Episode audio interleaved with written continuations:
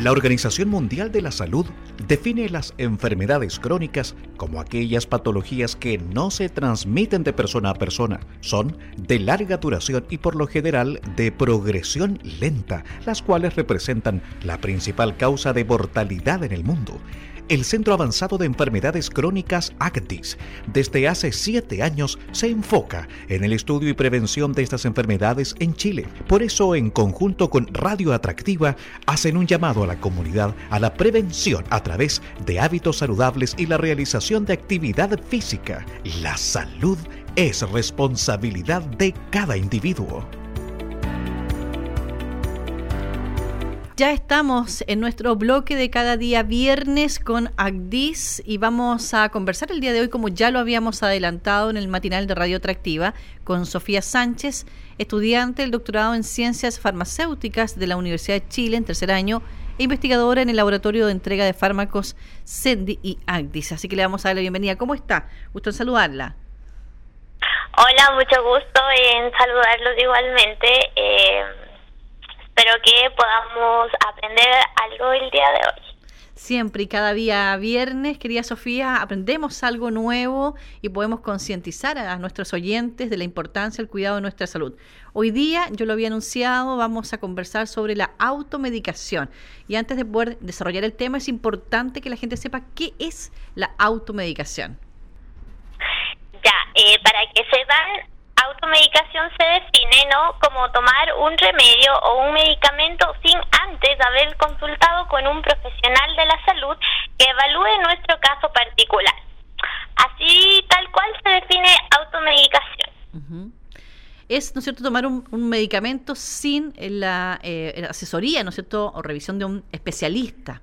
Por eso es tan importante que hoy día conversemos de esto, porque en tiempos de pandemia, que hoy día nos encontramos, también encontramos que mucha gente se automedica para prevenir, creen ellos, el COVID-19 o en el caso de tener el COVID-19 también se automedican antes de ir a un especialista. Entonces queremos hablar de esto, Sofía, porque podría parecer, y lo dije yo en la mañana, algo súper inofensivo un paracetamol, pero la cantidad de dosis que nosotros consumamos o la cantidad del tiempo en que nosotros consumamos este medicamento también podría generar ya eh, una dificultad. Por lo tanto, ningún remedio es tan inofensivo como parece.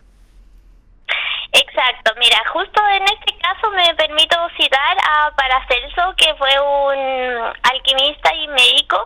Eh, su frase dice que toda sustancia es tóxica y su efecto va a dosis en que lo usemos, ¿ya? Entonces, en este caso, por ejemplo, el paracetamol que todo el mundo cree que es muy inofensivo y que si me tomo no pasa nada y que de hecho se lo toman como para todo, está mal porque a la larga quizás no inmediatamente me va a hacer daño, pero a la larga, por ejemplo, el consumo prolongado de paracetamol tiene efectos eh, tóxicos a nivel del hígado que puede eh, desencadenar a la larga, como digo, enfermedades más graves, eh, justamente a nivel hepático, eh, además puede el daño al, al hígado eh, generar, por ejemplo, otras afecciones a nivel del metabolismo de otros medicamentos. Exacto. Se ha hablado en los últimos análisis o estudios que ha llevado adelante en términos de salud, del Ministerio de Salud específicamente, donde se habla que un alto porcentaje, Sofía, de adultos mayores, después de una edad avanzada, empiezan a consumir mucho más de medicamentos de lo habitual. Si a eso nosotros le sumamos que ellos podrían automedicarse con otro tipo de medicamentos, eh, claramente estamos complicando gran parte de la salud, especialmente algunos órganos, para que nos puedas hablar de aquello. Eh, claro, mira, por ejemplo, en el caso de las personas de adultos mayores, ¿no es cierto? Ellos empiezan ya por su edad a desarrollar eh, otro tipo de patologías. por ejemplo, no sé, diabetes, eh, hipertensión. Entonces, estas son patologías que requieren una medicación.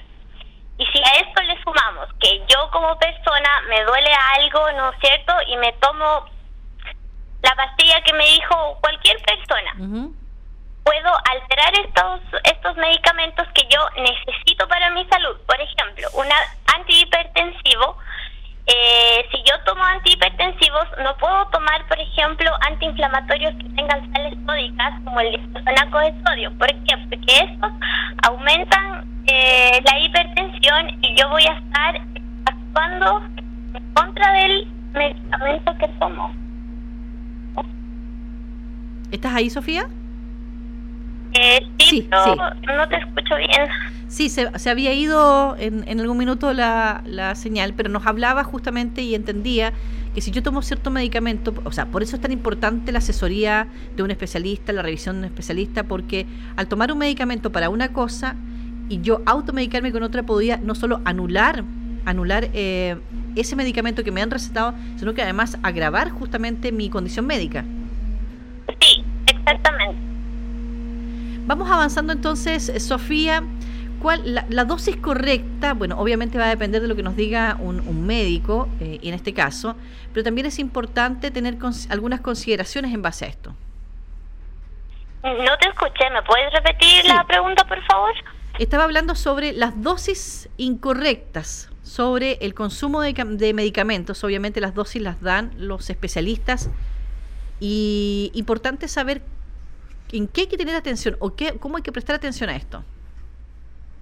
Mira, esto es muy común, por ejemplo, eh, a nivel de farmacia, eh, que las personas lleguen, por ejemplo, si les duele la cabeza, ¿no? Y llegan y dicen, eh, deme un ibuprofeno. Entonces uno como farmacéutico le va a decir, ya, ¿de cuántos miligramos quiere? Y las personas no saben, no saben de cuántos miligramos ni siquiera existe la pastilla. Simplemente alguien les dijo como ya, tómate un ibuprofeno. Y aquí, eh, por ejemplo, tenemos que ser conscientes de la dosis, depende mucho de la edad y de la condición de la persona. Entonces, si, por ejemplo, yo a un niño no le puedo dar un ibuprofeno de 800 miligramos, le va a hacer muy mal. O igual a un adulto mayor y sobre todo si tiene como otras patologías, como decía, por ejemplo, una insuficiencia renal que va a limitar la eliminación de este fármaco, entonces uno no puede dar una dosis al azar. Siempre necesita consultar primero con un... Eh, un profesional de la salud. Exacto. Otra de las consecuencias a las cuales podemos estar nosotros expuestos cuando consumimos medicamentos eh, o nos automedicamos son los efectos adversos de aquellos. Sí, por ejemplo, el desarrollo de efectos adversos de, la, de los medicamentos se da porque eh, los fármacos son muy específicos eh, hacia dónde tienen que actuar. Sin embargo, a pesar de que se desarrollan con esta especificidad, el hecho de que estén dentro del organismo eh, puede hacer que reaccionen o que interactúen igual con otras moléculas de nuestro organismo. Y esto no necesariamente sucede en todos los casos, pero sí puede suceder en casos particulares. ¿Ya?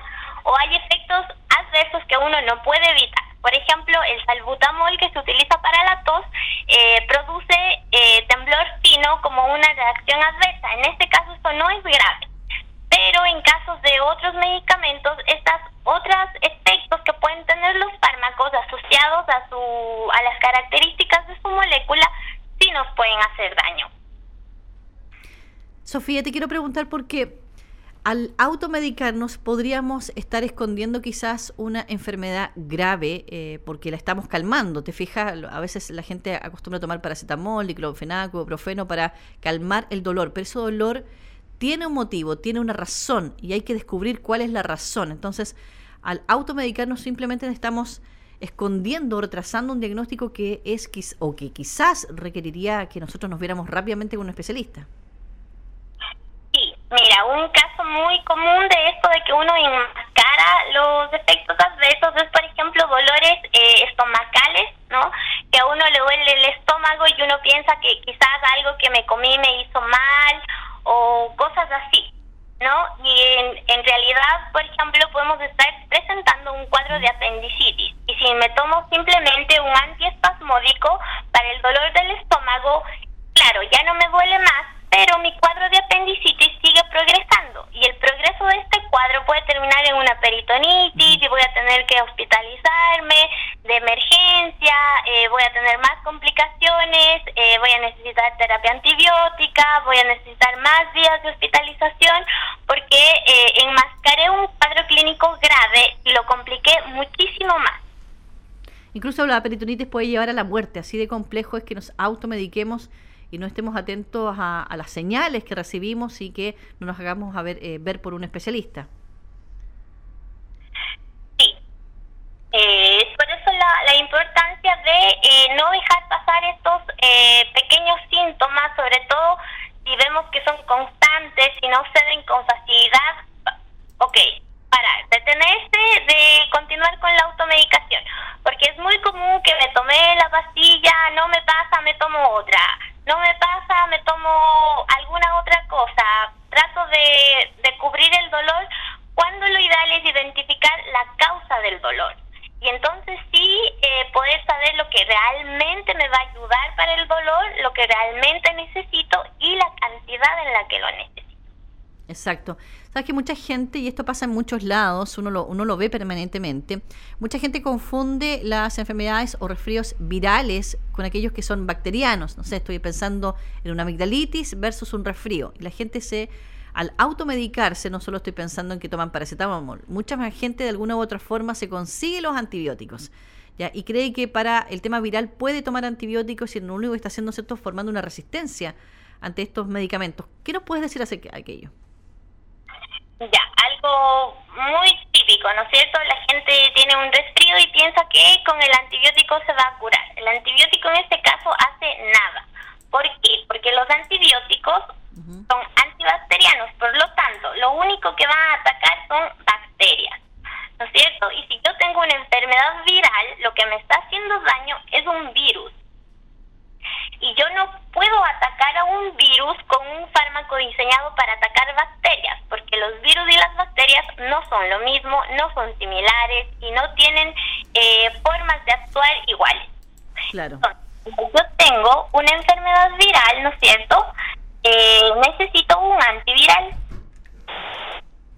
Y si me tomo un antibacteriano, eh, estoy tomándome algo que no necesito y lo que hago es darle a mi cuerpo este antibiótico y a las otras bacterias que yo tengo en mi cuerpo que pueden ser beneficiosas, no sé, como la flora intestinal, eh, las estoy destruyendo. Destruyo esas bacterias que están en mi cuerpo que me hacen bien y aparte le doy información a otras bacterias de cómo defenderse de este, de este antibacteriano, ¿no es cierto? Porque les digo, ok, yo les estoy atacando con esto, eh, y entonces las bacterias igual son muy inteligentes y aprenden a defenderse del, del antibiótico que les está atacando. Entonces, para una próxima ocasión que realmente me esté enfermando una bacteria y yo le quiera atacar con el antibacteriano, ya tampoco va a ser efectivo. ¿Por qué? Porque la bacteria ya aprendió a defenderse del antibacteriano. Exacto. Finalmente, cuando realmente querramos nosotros eh, curarnos por, y necesitemos este antibiótico, que generalmente la gente usa la amoxicilina. Ya no nos va a servir definitivamente por haberlo mal utilizado. Aparte de la amoxicilina, eh, existe resistencia desarrollada y ya establecida a muchos otros antibacterianos como el ciprofloxacino, la citromicina, porque antes lamentablemente se utilizaban indiscriminadamente. Entonces, ya para el año 2019, por ejemplo, se, se ha visto que básicamente son muy pocas las infecciones que se puede tratar con estos antibióticos solos porque ya las bacterias aprendieron a defenderse, a combatir y a sobrevivir en presencia de estos antibióticos.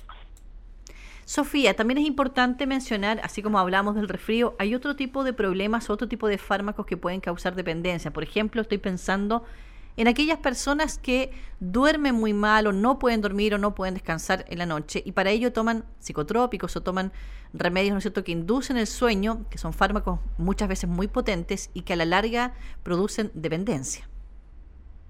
Sí, mira, uno de los más comunes que se utiliza para inducir el sueño es la soplicona.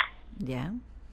Y esta igualmente antes eh, se vendía, era de libre venta. Entonces dormir, me tomo una soplicona y todo bien.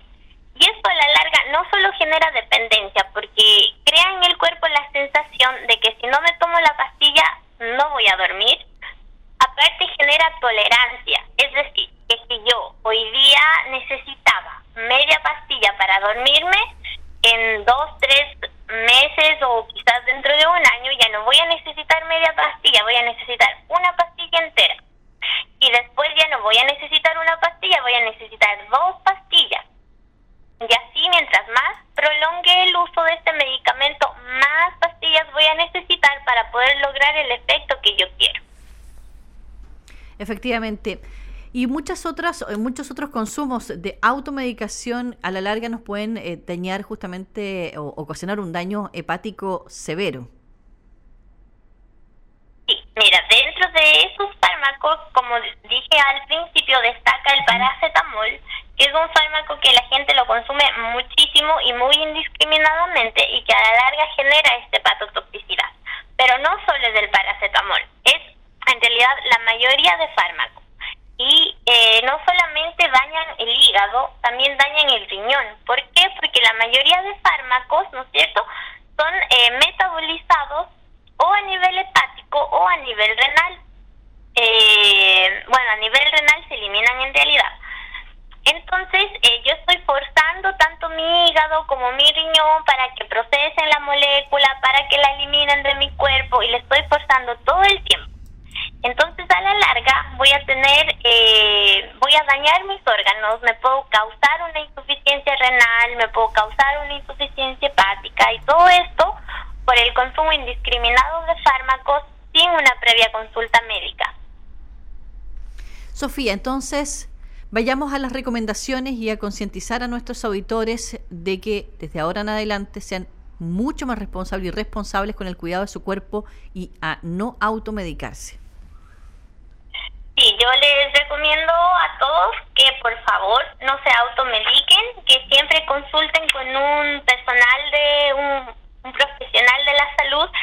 Eh, a veces como tendremos, ¿no a considerar que siempre tiene que ser como un médico, eh, pero también puede ser eh, un farmacéutico que nos asesore, alguien, un profesional de la salud, ¿sí? No mi amigo, no mi vecino no, no porque a mi papá le hizo bien, entonces a mí me va a hacer bien, no. Siempre un profesional de la salud. Queremos agradecer, Sofía, la conversación del día de hoy. Recordarle a nuestros auditores que hoy día nos acompaña Sofía Sánchez, estudiante de doctorado en Ciencias Farmacéuticas de la Universidad de Chile, en tercer año, investigadora en el Laboratorio de Entrega de Fármacos, CENDI y AGDIS. Sofía, agradecidos por este contacto telefónico, agradecidos también por toda la información que hoy has aportado a nuestros auditores que están en sintonía de Radio Atractiva y por supuesto a seguir cuidándonos. Muchas gracias a ustedes también por el espacio y al público por la atención. El Centro Avanzado de Enfermedades Crónicas ACTIS y Radio Atractiva FM te invitan a poner en práctica estas sencillas recomendaciones para tener una mejor calidad y cantidad de vida. Practica actividad física constantemente, aliméntate de manera saludable y evita fumar e ingerir alcohol. Pequeños pasos nos llevan a grandes resultados. Comienza hoy y sé un embajador de los hábitos saludables.